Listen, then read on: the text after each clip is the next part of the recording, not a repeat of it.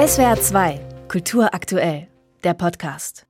Abgründig. Mit diesem Wort kann man die Werke des Künstlers Frank Kunert ganz gut beschreiben. Dabei gibt es da auf den ersten Blick nichts Besonderes zu sehen. Kunerts Bild Das Leben geht weiter zum Beispiel. Zu sehen ist da ein Grab. Das ist sehr gewöhnlich. Dunkelgrüne Hecke im Hintergrund, etwas heller grün, die Bepflanzung des Grabs und dann ein sehr normal grauer Grabstein mit Kreuz. Das Abgründige am Bild aber, das ist der Klingelknopf samt Türschild am Grabstein und der Briefschlitz, in dem eine Zeitung steckt. Was ist es? Ein Witz? Ein Hinweis darauf, dass es im Tod doch bitteschön genauso spießig wie im Leben weitergehen sollte? Die Frage gebe ich gleich weiter an den Künstler selbst. Hallo, Herr Kunert. Hallo, Herr Stender. Herr Kunert, also was ist das? Warum steckt da eine Zeitung im Grabstein? Ja, der Titel des Bildes ist ja Das Leben geht weiter und äh, tatsächlich steckt da so ein bisschen die Hoffnung drin, einerseits, dass dann irgendwas weitergeht und dass man Kontakt aufnehmen kann zu dem vielleicht lieben Menschen, den man verloren hat und andererseits ist natürlich es so, man sagt das ja immer so, das Leben geht weiter und das hat dann wieder was ganz Banales. Das Leben muss weitergehen und mit diesen zwei Gedanken spiele ich dann in diesem Bild. Mhm. Die Titel sind bei Ihren Bildern immer sehr entscheidend, nicht wahr? Ja, die gehören schon auf alle Fälle auch zum Bild dazu. Ich finde es immer interessant, wie man mit Sprache Erwartungen erzeugen kann. Und diese Erwartungen werden ja nicht immer befriedigt. Und ich versuche dann, diese Bedeutung manchmal zuzuspitzen, manchmal aber auch eine falsche Fährte zu legen und einfach auch so ein bisschen damit zu spielen.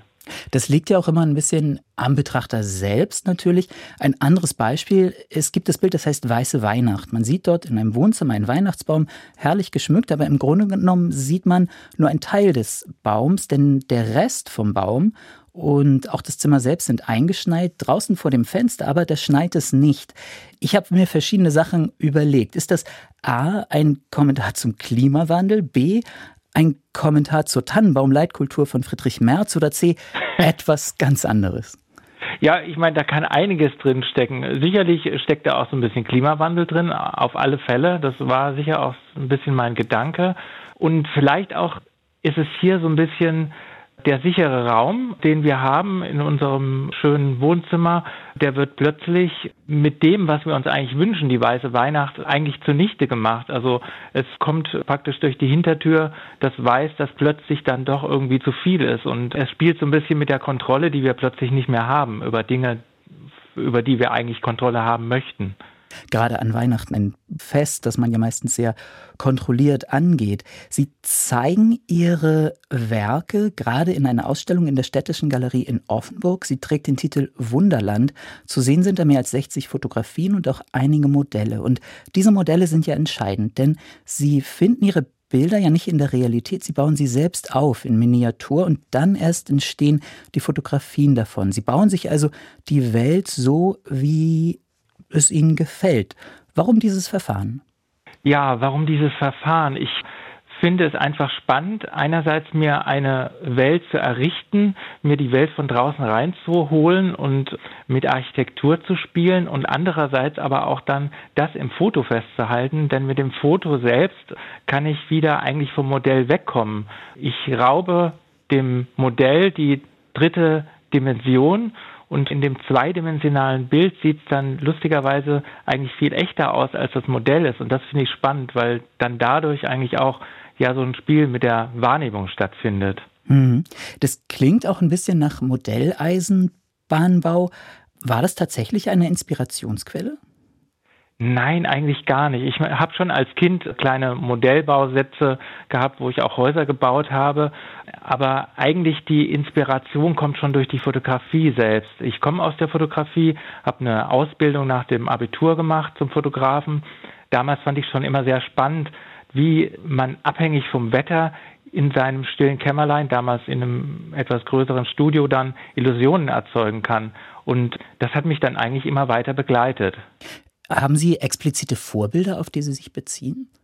Das kann ich eigentlich nicht sagen. Ich meine, es gibt natürlich Künstler, die ich toll finde, und, aber die aus ganz verschiedenen Bereichen kommen. Also jeder hat natürlich so seinen eigenen Stil. Also Vorbilder habe ich jetzt eigentlich nicht. Nein, kann ich nicht sagen. Ein Werk von Ihnen zeigt eine sehr, sehr steile Treppe, die zu einer Tür führt. Über der Tür steht der Sinnspruch Carpe Diem. Den kann man ja bekanntlich übersetzen mit Nutze den Tag oder führe ein erfülltes Leben. Bei Ihnen aber, da klafft hinter dieser Tür ein Abgrund. Carpe Diem führt also ins Nichts. Das ist witzig und auch gemein zugleich. Welche Rolle spielt Humor bei Ihnen?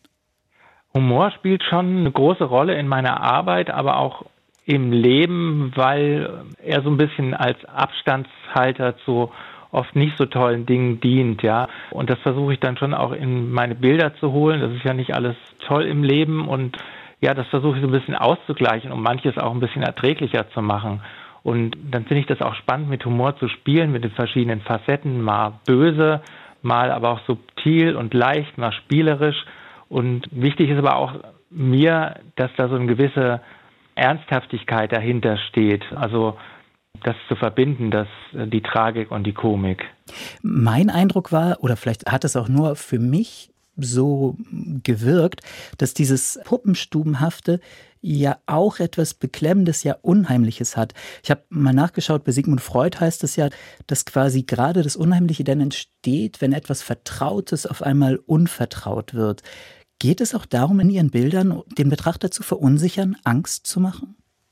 Ich weiß nicht, ob das jetzt bewusst geschieht, aber ich fange mal bei mir selber an. Ich glaube, dass ich schon auch ein ängstlicher Mensch bin und äh, dass das für mich ein Mittel ist, mich mit meinen Ängsten zu beschäftigen und denen zu begegnen und die vielleicht dann auch zu verarbeiten. Aber ich sehe das schon auch so, dass je vertrauter etwas ist, desto mehr, mit mehr Tücke kommt manches um die Ecke, mit dem man vielleicht nicht gerechnet hat. Mhm. Vielen Dank. Ja, ich danke Ihnen. Der Künstler Frank Kunert im Gespräch SWR 2 im Journal am Mittag. Und falls Sie sich die Werke Frank Kunerts selbst anschauen möchten, seine Ausstellung Wunderland in der Städtischen Galerie Offenburg ist zu sehen bis zum 7. April. Und wer darüber hinaus mehr erfahren will über die wundersame Welt des Künstlers Frank Kunert, im Hartje Kahns Verlag sind vier Bildbände von ihm erschienen und auch im Internet unter frank-kunert.de bekommen Sie einen ersten Eindruck. Natürlich auch bei swr2.de. SWR 2 Kultur aktuell. Überall, wo es Podcasts gibt.